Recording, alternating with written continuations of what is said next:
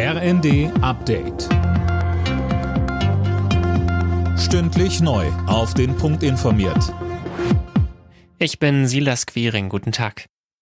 In Sachen Hochwasserlage ist weiter kaum Entspannung in Sicht. Auch in den kommenden Tagen soll es weiter regnen, teilweise auch heftig.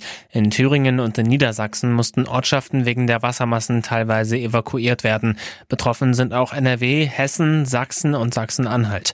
Überall sind Feuerwehr, technisches Hilfswerk und Freiwillige dabei, aufgeweichte Deiche oder bedrohte Gebäude mit Sandsäcken zu sichern. Auch der Bahnverkehr ist beeinträchtigt. Die Strecke Hannover-Magdeburg wurde unterspült. Die USA sorgen sich um Kreml-Kritiker Nawalny. Der 47-Jährige ist, nachdem er wochenlang von der Bildfläche verschwunden war, in einer Strafkolonie im hohen Norden Russlands aufgetaucht. Mehr von Sarah Pleckert.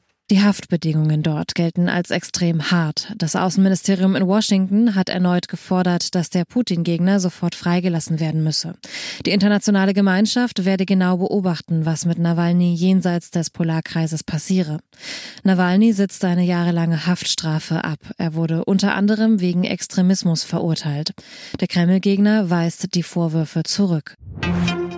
SPD-Fraktionschef Mützenich hält nichts davon, die Wehrpflicht in Deutschland wieder einzuführen. Er sagte dem Redaktionsnetzwerk Deutschland, man müsse in erster Linie daran arbeiten, die Bundeswehr attraktiver zu machen. Verteidigungsminister Pistorius hatte zuletzt laut über eine Dienstpflicht nachgedacht.